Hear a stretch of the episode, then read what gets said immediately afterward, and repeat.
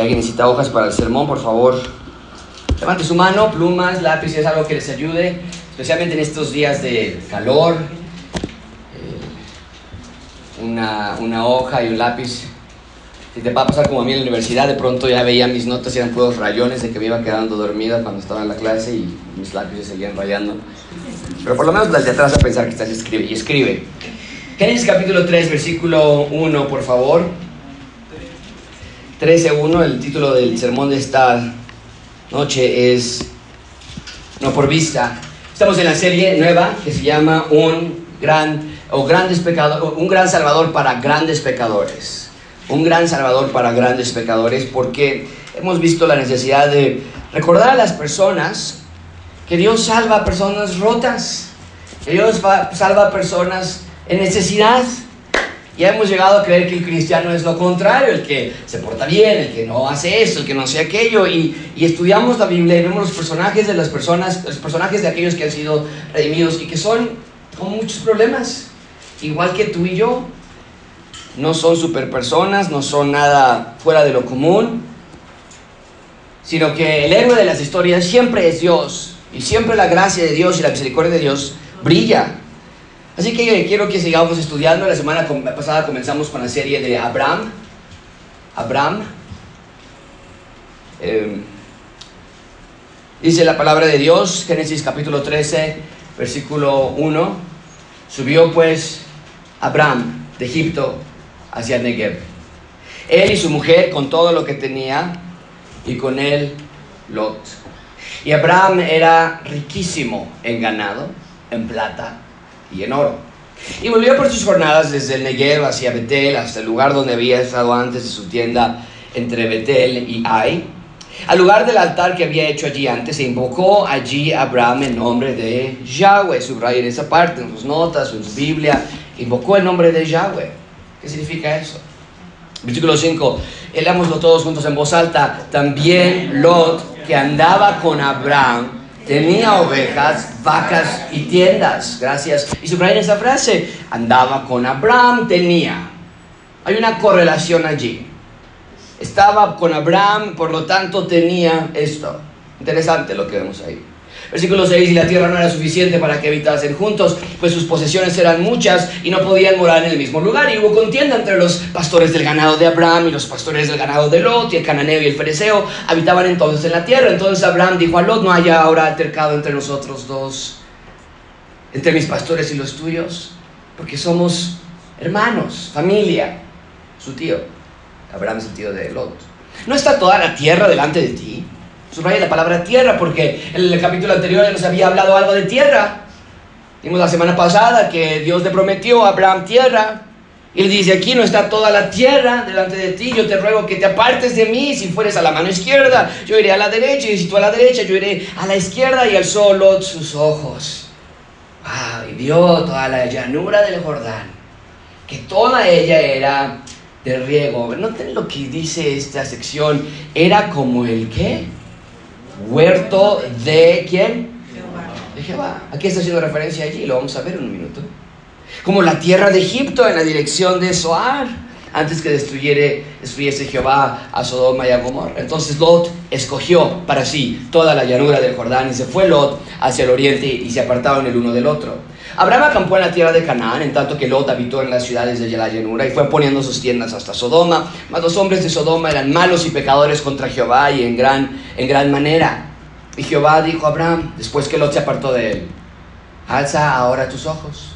Ya vimos esa frase en este texto, alza tus ojos, alzó sus ojos, sí, ya lo vimos en el versículo 10 y aquí le vuelve a repetir, no es coincidencia, alza ahora tus ojos, te toca a ti Abraham y mira, desde el lugar donde estás hacia el norte y el sur y al oriente y al occidente, porque toda la que tierra, subrayamos esa palabra, es algo importante, es un tema importante en el libro de Génesis, la tierra, eh, particularmente la tierra prometida.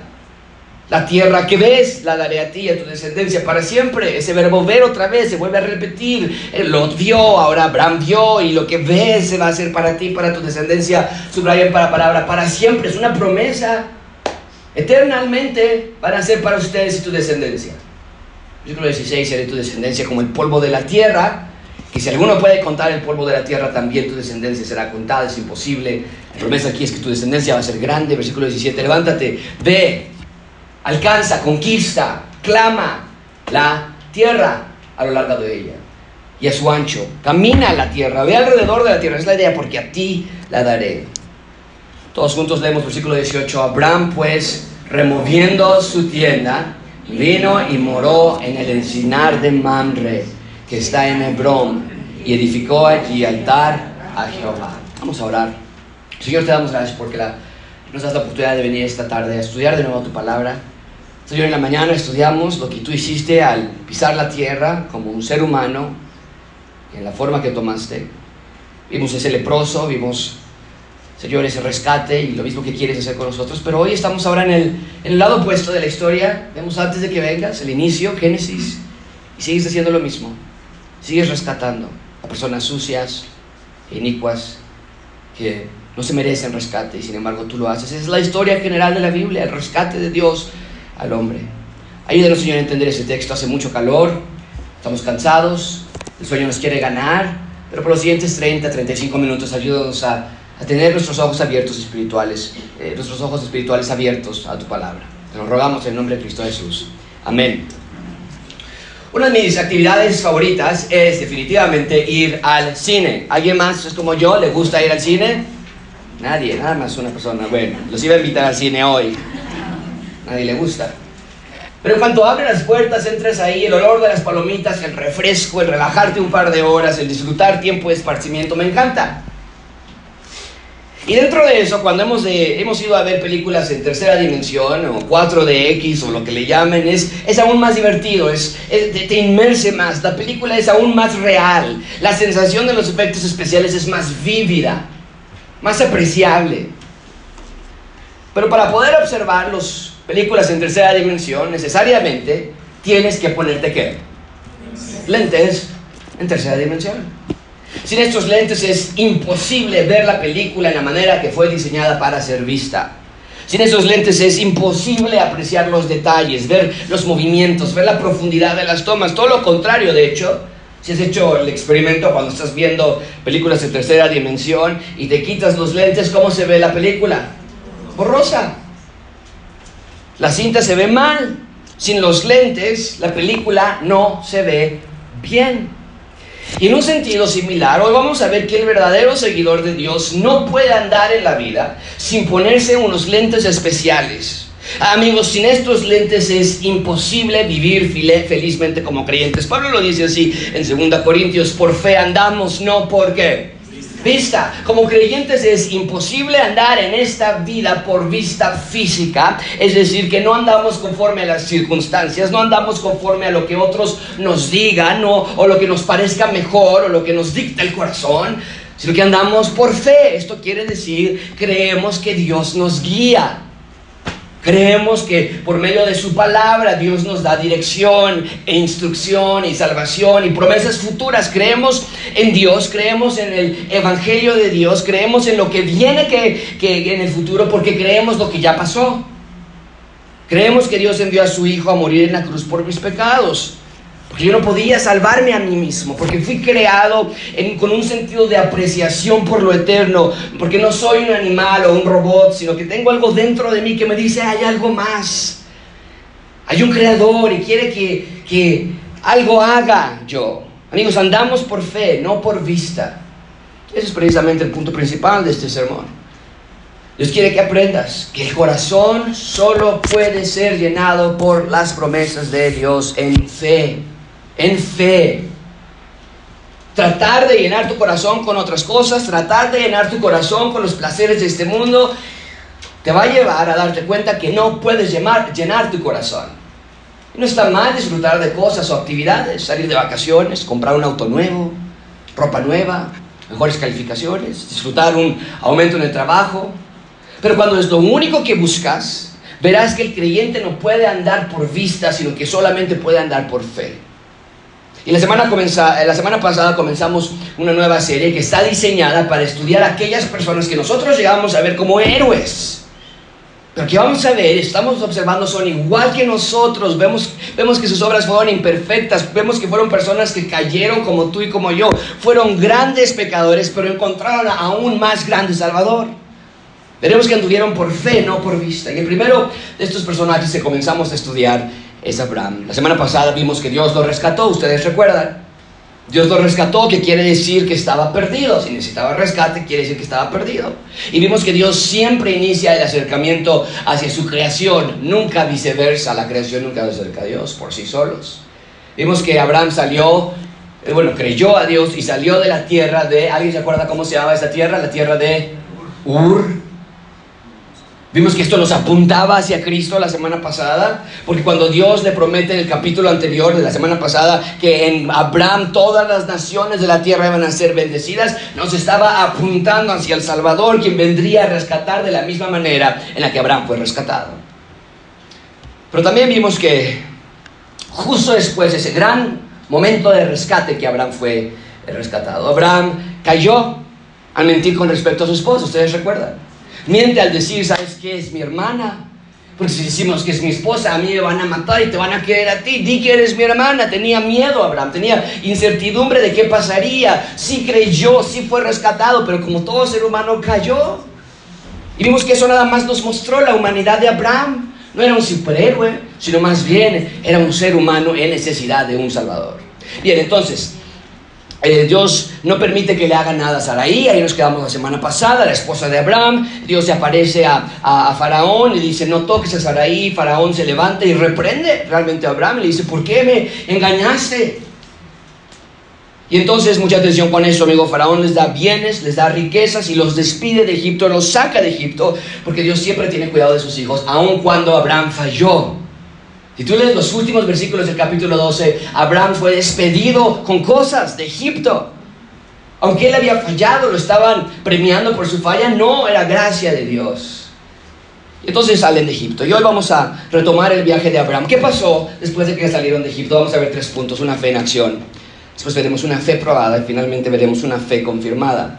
Así que comencemos una fe en acción. Versículo 1, dice la palabra de Dios, subió pues Abraham de Egipto hacia el Negev, él y su mujer con todo lo que tenía y con él Lot. Después de su caída en su andar cristiano como creyente, como persona rescatada, Abraham salió de Egipto con su esposa, con su familia y mucha atención. El texto nos dice que también salió con quién. Está en la última palabra de la pantalla. ¿Con quién también? Con Lot. ¿Quién es Lot? Es su sobrino, es hijo de su hermano. Ya nos lo había dicho la semana pasada, pero tenemos que poner atención con este individuo porque va a jugar un rol muy importante en este capítulo.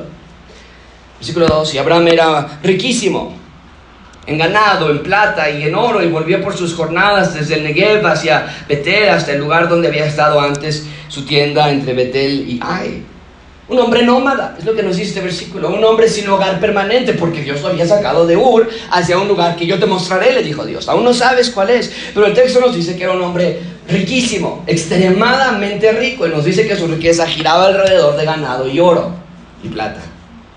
La semana pasada vimos en el capítulo 12 que Abraham enriqueció mucho. Si tú lees el capítulo 2 y lo vimos la semana pasada, si estuviste aquí, eh, durante su tiempo en Egipto enriqueció mucho.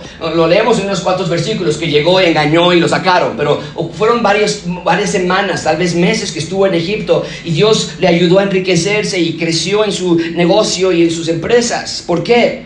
Porque Dios es un Dios que cumple sus promesas. Esto era una demostración de lo que Dios quería hacer con Abraham. Cuidar a Abraham, a sus descendientes, proveer a Abraham y a sus descendientes. Pero también quiero que vean que Abraham era un buen empresario. Dios no te convierte mágicamente en una persona exitosa, sino que hay un aspecto personal de parte tuya de esforzarte y dedicarte por lo que haces. Eso es correcto, eso es una forma de glorificar a Dios. Y Dios bendice esa clase de esfuerzo. Pero el punto que quiero que marquen es que a pesar de la riqueza de Abraham, Abraham nunca vio la riqueza como su fin, sino simplemente como el medio por el cual Dios estaba proveyéndole.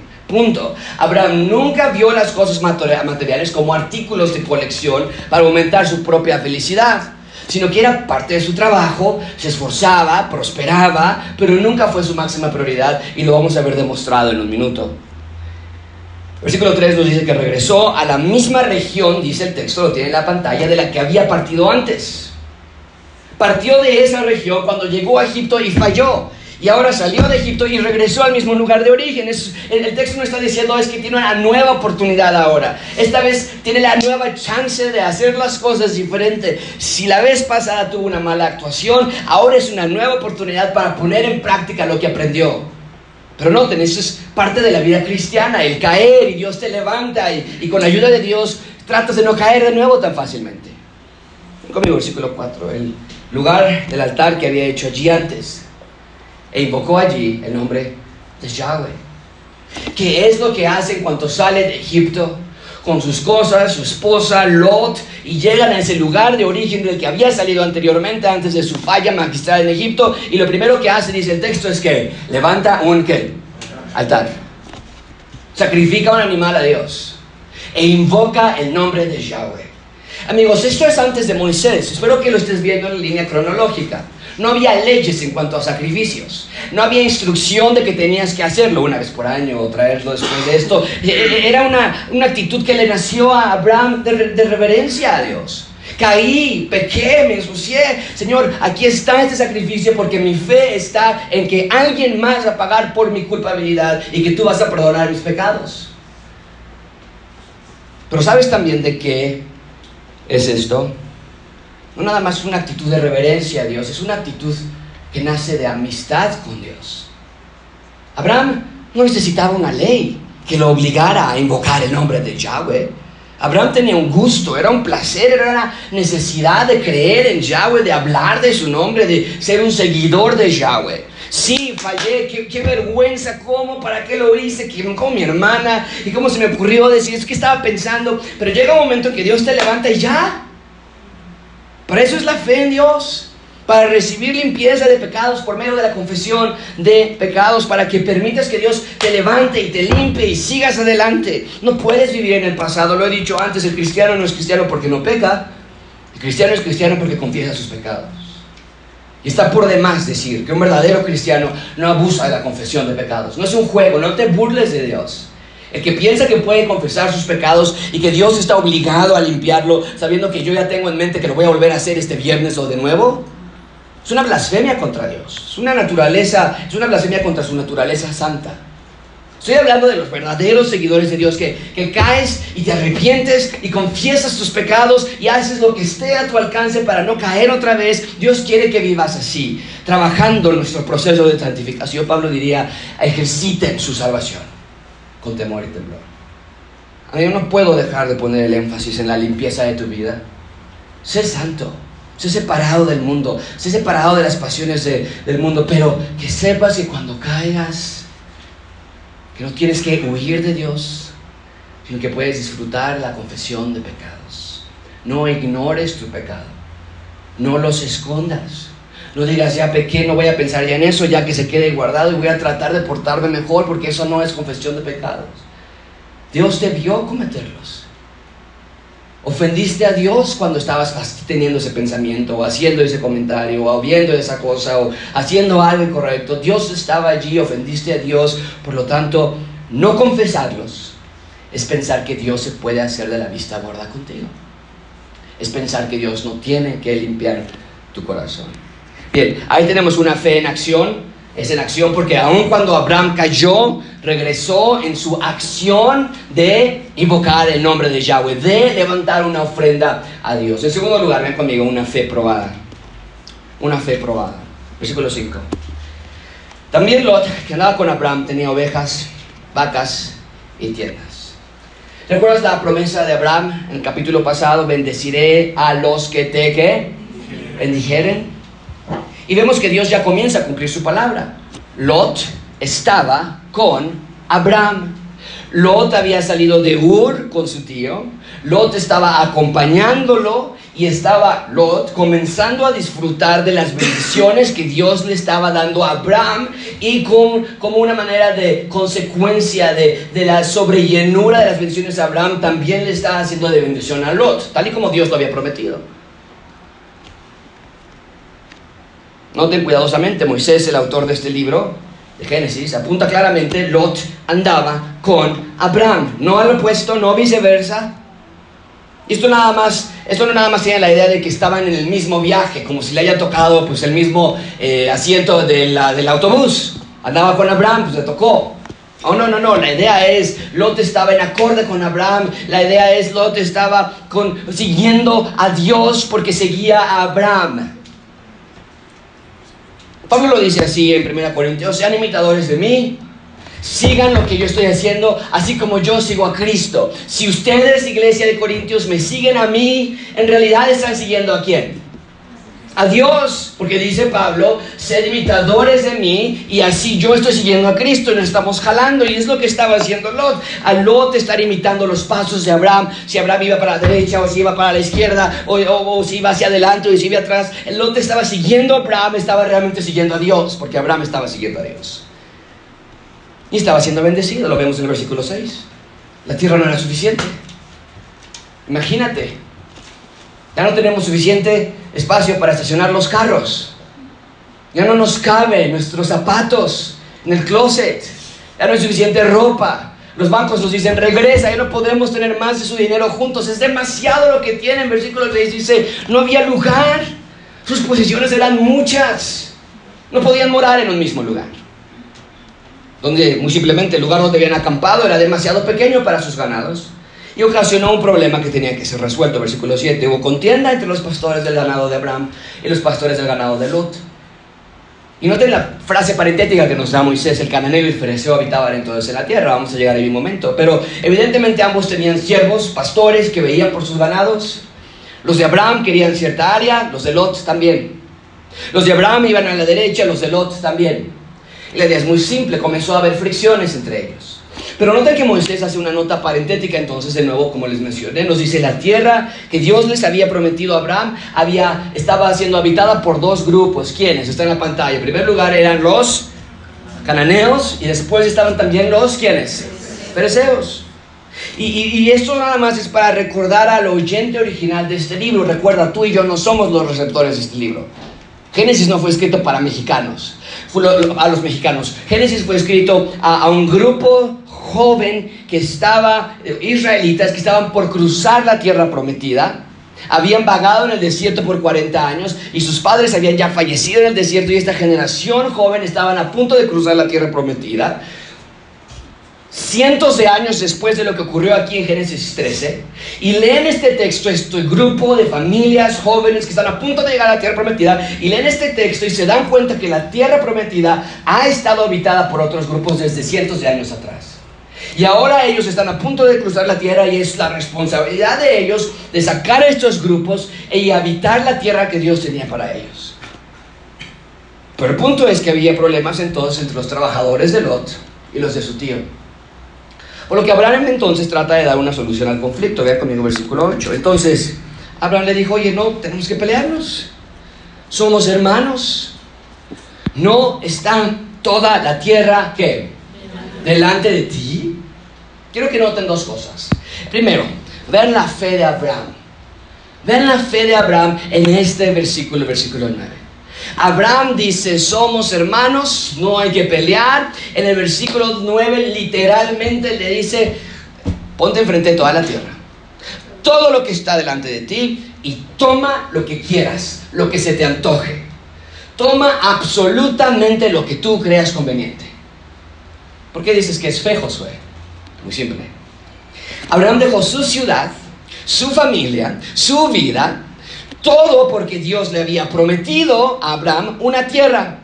Una tierra que Dios le habría de mostrar. Y ahora que Abraham tiene delante de sí la tierra, Abraham dice sin preocupación alguna, toma lo que quieras de la tierra que está delante de tus ojos. Toma absolutamente lo que quieras. Eh, espero que vean la fe de Abraham, amigos, porque Abraham está tan seguro de Dios, está tan seguro de sus promesas, está tan seguro de que Dios iba a cumplir lo que había prometido, que tiene toda la seguridad para decirle a Lot, hey, toma lo que quieras, mi Dios va a suplir mis necesidades. Mucha atención con esto, amigos. La fe de Abraham no estaba en las promesas de Dios. La fe de Abraham estaba en el Dios de promesas. Y hay una diferencia abismal entre una y otra. No puedes querer los beneficios de Dios más de lo que quieres a Dios. ¿Entiendes eso? Hay gente que se puede acercar a Dios y decir, ¿por qué quieres creer en Dios? Porque no me quiero ir al infierno. Porque quiero salud. Estoy buscando que ya mi matrimonio se recupere. Estoy aquí porque ya no aguanto más y quiero salir de este problema. Por eso estoy aquí. Dice Dios, oh no, no puedes querer las promesas de Dios más de lo que quieres al Dios de las promesas. No puedes querer los beneficios de Dios sin también ser un verdadero seguidor de Dios. Simplemente no puedes. Eso es fanatismo. Eso es religiosidad. Eso es falsedad. Decir, oh yo amo a Dios porque quiero que me ayude. Por eso estoy aquí. Decir que amas a Dios, pero solo cuando te conviene, cuando piensas que te va a dar algo, cuando crees que es una fuente de protección. Vamos a la iglesia ya. Tenemos que regresar a la iglesia, porque si no, ya viste que nos empezó a ir mal. Tenemos que regresar a la iglesia. Tenemos que leer la Biblia esta semana, porque si no, acuérdate que Dios nos puede castigar. Tenemos que ir a la iglesia para que ya vamos a abrir el negocio y que Dios nos bendiga el negocio. Oh no, amigos, Abraham no lo hizo así. Abraham tenía fe en Dios, no en la tierra prometida. Abraham no se abrazó de la tierra. Él no dijo enfrente de Lot, toma todo lo pero esto no, esto es mío, esto es lo que es para mí. Él dice, no, no, no, yo no me abrazo de la tierra, yo me abrazo de Dios. Su alegría no era, sí, un día recibir la tierra, la alegría de Abraham era recibir a Dios, ser amigo de Dios. Esa es la clase de seguidor que Dios quiere. Que si estamos enfermos o no, que si tenemos dinero o estamos en aprietos, que si estamos en la universidad o sin universidad, que si estamos casados o solteros, que si tenemos hijos obedientes o hijos en rebeldía, o si tenemos empleo o desempleo, el verdadero creyente está feliz con Dios, punto. Claro, a veces es animado por las circunstancias, somos seres humanos, pero junto con Pablo podríamos decir, estamos atribulados, no nos cerramos a eso, no estamos negando, no somos optimistas del grupo que dice todo está bien. Ah, no, estamos atribulados, estamos eh, en apuros, estamos perseguidos, estamos derribados, pero después de cada una de esas palabras que dice Pablo, estamos atribulados en todo, en toda área, económica, financiera, de salud, pero no estamos angustiados, es muy diferente. Estamos en apuros, lo admite Pablo, no todo va bien, pero no estamos desesperados, estamos perseguidos. Ah, ya no nos dejan entrar en ninguna ciudad sin que nos quieran sacar a piedradas, pero no estamos desamparados estamos derribados, estamos en el suelo. No lo podemos negar, no estamos tratando de ocultar lo obvio, hay problemas, pero no estamos destruidos. ¿Cómo puedes explicar esta clase de contradicciones? Porque nuestra roca firme es Cristo. Y Dios me ha prometido salud y bienestar. Y si no la tengo ahorita, no importa, yo sé que lo va a cumplir en la eternidad, salud y bienestar. Yo sé que Dios lo va a cumplir, pero yo no vine a Dios por la salud, yo vine a Dios por Dios. Eso es lo que está haciendo Abraham. Mi fe no está en la tierra. No, toma lo que quieras. Toma lo que quieras que está delante de ti. Mi fe está en Dios. En segundo lugar, lo que veo en esa frase de que toma lo que quieras, veo que Lot lo ponen a una prueba. Lot ahora tiene una prueba. Esto es fascinante, amigos. Lot está siendo bendecido por estar con Abraham por acompañar a Abraham y les dije que al Abraham seguir a Dios y Lot seguir a Abraham, en realidad estaba siguiendo a quién? A Dios. Y ahora tiene una prueba por delante. Versículo 9 le dice, si yo te ruego que te apartes de mí. Esa frase, te ruego que te apartes de mí. Si fueres a la mano izquierda, yo iré a la derecha. Y si tú a la derecha, yo iré a la izquierda. Abraham le dice, mira, tenemos mucho ganado. Te ruego que me dejes. Toma lo que quieras y vete al otro lado. Esa es la petición de Abraham. Te ruego que me dejes. Ahora, piénsalo bien. ¿No te suena familiar esa petición? ¿No ya estudiamos a alguien que también le, rogó a una familiar que la dejara, por favor? ¿Alguien se puede acordar? Ruth. Pero realmente, ¿quién fue la que le rogó que, se, que dejara? Noemí. Noemí, la señora de Ruth. Ve, el texto, está en la pantalla. Yo te ruego que te apartes de mí. Si voy a la izquierda, yo a la derecha. Si tú a la derecha, yo voy a la izquierda. Y ahora compáralo con Ruth 1.15. Noemí le dijo, hey, tu cuñada Orfa se volvió a su pueblo, vuélvete tú tras ella. Respondió Ruth que no me que ruegues que te deje. Es la misma frase. Años, cientos de años de diferencia, ¿ok? Primero pasó Abraham y Lot, cientos, miles de años después pasó Noemi y Ruth. Pero quiero que vean esas conexiones. Dice, no me ruegues que me aparte de ti, porque si vas a la izquierda, donde tú fueres, ¿qué dice ella? Iré yo. Si vas a la derecha, donde tú vas a vivir, ¿qué? Voy a vivir yo. Tu pueblo será mi pueblo. Y lo más importante de todo, que tu Dios será mi Dios. Y si morimos en el camino, moriré yo contigo. Allí voy a ser sepultada y así me haga Yahweh y aún me añada que solo la muerte. No me ruegues que me dejes, que te deje, porque solamente la muerte es lo que nos va a separar. ¡Wow! ¡Qué parecido tiene esta historia! Desde luego, les digo, les dije que son miles de años de diferencia entre una historia y la otra, pero el punto es que algo muy similar ocurre. Noemí le dice a Ruth, déjame Ruth, vete, regrésate a tu lugar, pero Ruth rehúsa dejarla, no porque era obstinada o empalagosa, sino porque porque había encontrado Ruth a Yahweh. Y no quería dejar a Yahweh. No hay más, dice Ruth. Yo soy de Yahweh y quiero seguirle, aun si solo es para ser sepultada en Belén. Y ahora Lot tiene esta prueba delante de él y debió Lot haber dicho, no, no te voy a dejar, Abraham. A donde quieras que vayas, iré. A donde quieras que fueras, iré yo. Dios es bueno y yo quiero seguirle. Porque he encontrado en él mi satisfacción. Pero ¿qué es la que responde Lot? Versículo 10.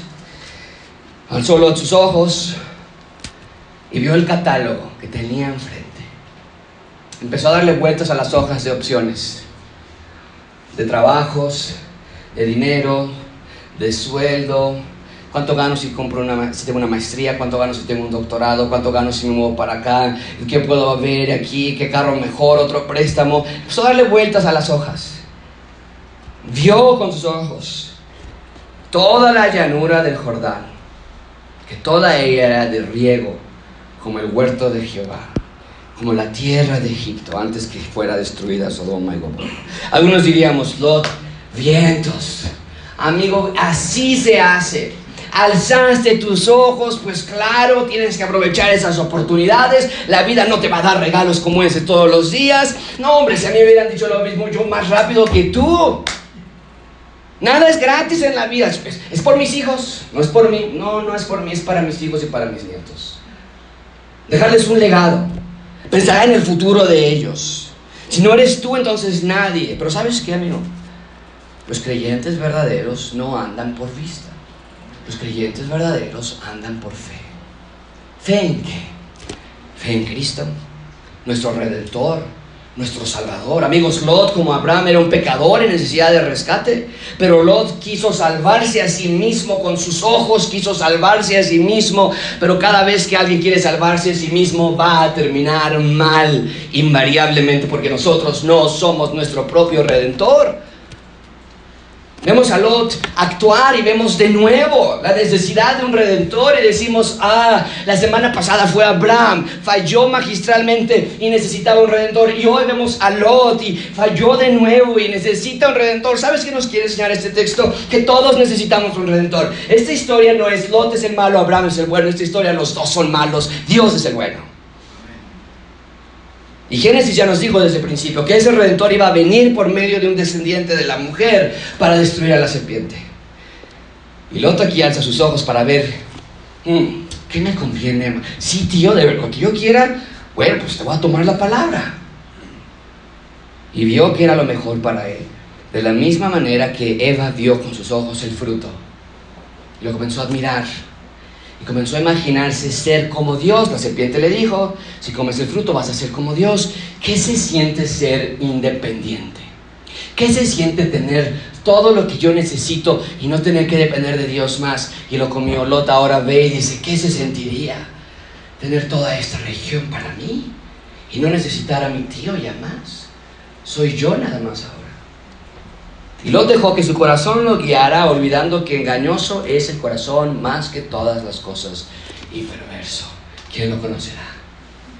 Todos somos Lot, ¿no es cierto? Ese texto no es para que tú digas, qué bárbaro Lot, qué híjole, no puedo creer que lo hizo así. No, no, si yo hubiera estado ahí, no, yo, yo Señor, tú tienes mi corazón y yo te sigo a ti. No, todos somos Lot. Vemos que nos conviene más con nuestra vida qué escuela nos conviene más, qué familia, sin tomar en cuenta a Dios, porque no tenemos fe en Dios o hemos reemplazado a Dios con nuestros planes y con nuestra visión para nuestro propio futuro. Eso es exactamente lo que hizo Lot. Dice el versículo 10 eh, que la parte que eligió Lot, déjame rezarte enseñar el versículo 10, la, la llanura que eligió Lot era como el huerto de Jehová. ¿A qué huerto se refiere? ¿Alguien lo puede imaginar? Al Edén. Lot pensó, estoy escogiendo lo mejor para mí. La idea es esta, amigos. Literalmente Lot pensó, estoy en el paraíso. Ahí está, ya llegué. Se sintió en la gloria. Lot pensó, ya llegué, ya tengo todo. Pero Juan Calvino nos dice, pensando que estaba viviendo en el paraíso, pensando que había llegado al paraíso, sin darse cuenta había llegado al infierno. Y no es que literalmente estaba en el paraíso o en el infierno, sino que sus ojos lo llevaron a la parte más baja, más oscura, más anti Dios. Ven conmigo, versículo 11. Entonces Lot escogió para sí toda la llanura. Y se apartaron el uno del otro. Abraham acampó en la tierra de Canaán. Lot se fue a las ciudades de la llanura y poniendo sus tiendas hasta Sodoma. Mas los hombres de Sodoma, todos juntos leamos esta frase. Mas los hombres de Sodoma eran qué? Malos y pecadores contra Jehová en gran manera. Oh, oh. Y del texto primero acampó cerca de Sodoma. Y después empezó a acercar un poquito más. Y un poco más y el texto nos da muy, una información muy importante. El problema es que Sodoma era una ciudad pecadora contra Yahweh. Era una ciudad anti Dios. De estar acompañado con Abraham y seguir a Dios por conexión con Abraham, ahora vivía en una ciudad que era anti Dios. Todo por dejar que sus ojos gobernaran su vida. Amigo, no seas así. Satanás es sutil, pero quiere hacer lo mismo contigo poco a poco si te puede distraer poco a poco, si te puede enfriar poco a poco, un poco de pecado, un poco más de dinero, un poco de menos tiempo con tu esposa y esposo, no va a pasar nada, es nada más unas cuantas horas más, un poco más de coqueteo, un poco más de deuda, un poco menos de ir a la comunidad en la iglesia, un poco, poco, poco, y Satanás como león rugiente anda buscando a quien devorar. Bien, ahí tenemos entonces una fe probada, fue probada porque Abraham probó, su fe no estaba puesta en la tierra, sino en Dios, mientras que la fe de Lot quería nada más para sí mismo. Finalmente y brevemente dan conmigo una fe confirmada. Versículo 14. Jehová dijo a Abraham, después que Lot se apartó de él, ahora tú alza tus ojos. Te toca a ti, Abraham. Te toca a ti, alza tus ojos ahora y mira desde el lugar donde estás hacia el norte y el sur y al oriente y al occidente. Porque toda la tierra que ves son los mismos ojos. No, son diferentes los ojos de Abraham que los de Lot. Pero el autor de voltear tus ojos hacia algún lugar es diferente. Dice, toda la vez, toda la tierra que ves va a ser para ti y para tu descendencia para siempre. Mientras que los ojos de Lot estaban buscando lo mejor, Dios tomó a Abraham y le dijo a Abraham, alza tus ojos. Pero solamente lo hizo porque Dios así se lo pidió. Y Dios le mostró la tierra prometida. Puedes pensar en algún otro, y lo vamos a ver después, pero puedes pensar en algún otro personaje que también Dios lo llevó a que nada más vea la tierra prometida. No pudo llegar ahí, pero la pudo ver. ¿Puedes pensar en alguien más? Moisés. Igual que Moisés. Dios lleva a Abraham a una cima y le dice, vela. No va a ser para ti. No lo vas a poder habitar tú, pero va a ser para tu descendencia. Abraham nunca pudo ocuparla, pero la vio con sus ojos. ¿Por qué? Porque el justo por la fe vivirá. Abraham logró ver lo que Lot jamás pudo ver. Y cientos de años después de la vida de Abraham, un hombre religioso de Israel llegaría de noche a entrevistarse a Jesús porque le daba vergüenza porque había mucha gente siguiendo a Cristo. ¿Recuerdas el nombre de quién estoy hablando? Nicodemo. Y la pregunta, le pregunta a Cristo, en esencia, Jesús, ¿cómo puede ver alguien el reino de Dios? ¿Cómo? Y Cristo le contesta así, de cierto, de cierto te digo que el que no naciere de nuevo no puede, ¿qué otra vez? Ver el reino de Dios. Ese es el punto, amigos. De la misma manera que Abraham pudo ver la tierra prometida solamente por medio de la fe, también nosotros solamente podemos ver el reino de Dios solamente por nuestra fe en Cristo. ¿Ves cómo se unen ambos testamentos? La verdad nunca cambia, la salvación siempre ha sido solamente por fe en un redentor, solamente podemos ver el reino de Dios por fe, no hay más. Así que ni pierdas el tiempo en intentar ver el reino de Dios y todos los beneficios que trae Él si no has nacido de nuevo. La paz que tanto buscas, el gozo, la tranquilidad, el amor, solamente lo puedes encontrar en Cristo y en su reino. Y mientras que hay toda una industria allá afuera que busca falsificar el reino de Dios, solamente la fe en Cristo y en el Evangelio pueden darte lo que tanto buscas. Versículo 16, y haré tu descendencia como el polvo de la tierra, que si alguno puede contar el polvo de la tierra, también tu descendencia será contada. Levántate, ve, ve por la tierra, a lo largo de ella y a su ancho, porque a ti te la daré. La idea es que Dios hace una nueva confirmación de lo que ya había prometido en el capítulo 12. Haré de ti una nación grande, Abraham. Lot se perdió esa bendición. Lot se quedó con su tierra y con su fama, pero Abraham obtuvo lo mejor. Abraham obtuvo al Dios de promesas. Versículo 18, Abraham pues removiendo su tienda vino y moró en el, ¿dónde? En Sinar de Mamre, que está en Hebrón, y edificó allí altar a Jehová. Abraham regresa a una región muy particular, le llama que el, el, el, encinar de qué? Mamre. ¿Qué es un encinar? Un encinar es un lugar donde hay muchos que encinos, muy bien. Un encino es un árbol de extremas proporciones. Es un árbol grande, es un árbol frondoso, es un árbol ancho, es un árbol gigante. Y Abraham va a este encinar, donde hay muchos encinos como este. Y le pertenecía a Mamre, que era un aliado de Abraham. Y allí entonces Abraham edifica un altar en medio de árboles como el que está en la pantalla. Como si nos dijera, mi Dios es grande, mi Dios es gigante, sus bendiciones son frondosas, sus bendiciones son anchas. Allí Abraham levanta entonces un altar para demostrar su devoción a Dios. No para impresionar a Dios. Recuerda, él ya falló en el capítulo anterior. Él no va a hacer nada de aquí en adelante para impresionar a Dios. Lo hace para agradecer a Dios. Lo hace por amor a Dios. ¿Cómo podemos concluir este sermón? Amigos, el creyente anda por fe, no por vista, ¿no es cierto? Abraham no recibió la tierra prometida ¿Escuchaste eso? Abraham no recibió la tierra prometida, sino que sus descendientes la recibieron. Pero la dio para que entienda, tu fe no es una fe ciega, no es un acto de imaginación. Abraham no vio a sus descendientes crecer como la arena. Abraham no vio la nación grande. Abraham no vio las conquistas de la tierra prometida. Pero Abraham no andaba por las promesas, Abraham andaba por fe. Y Abraham no tenía fe en las promesas de Dios, Abraham tenía fe en el Dios de promesas. ¿Qué tal tú? ¿Confías en Dios solo cuando consideras que te va bien? ¿Amas a Dios solo cuando consideras que Dios se merece amor? Amigo, amiga, no andes por vista, anda por fe, porque el justo solamente por fe vivirá. Observa el poder de Dios, ve que Él cumple sus promesas y ahora solo síguele. Disfruta del Evangelio de Dios y agradece a Dios por su rescate. Y ahora en respuesta vive de una manera que te identifique como rescatado de Dios. Y mucha atención, nadie salga de aquí pensando que Lot es el malo de la historia, porque todos somos Lot. Y lo que está diciéndonos Dios en ese capítulo es, hey, Lot fue salvo. Y leemos el Nuevo Testamento y, se, nombra a Lot como un hombre justo. ¿Y nosotros seríamos justo? no hemos ni llegado a lo que va a ser el futuro, pero nos dice que era un hombre justo. ¿Por qué? Por algo que él hizo, volteamos y decimos, no, no, no, no hizo nada justo. ¿De dónde obtuvo su justicia? De Dios. Una justicia imputada. ¿Qué nos quiere decir este texto? Anden por fe, pero que nunca pierdan de vista que la verdadera justicia no se logra a través de tus actos, se logra a través de Dios. Y si Lot pudo ser llamado justo, entonces yo también puedo ser llamado justo. Hay esperanza, mi redentor vive y un día mis ojos lo van a ver. Gracias a su obra, no a la mía. Vamos a orar. Cierto, damos gracias.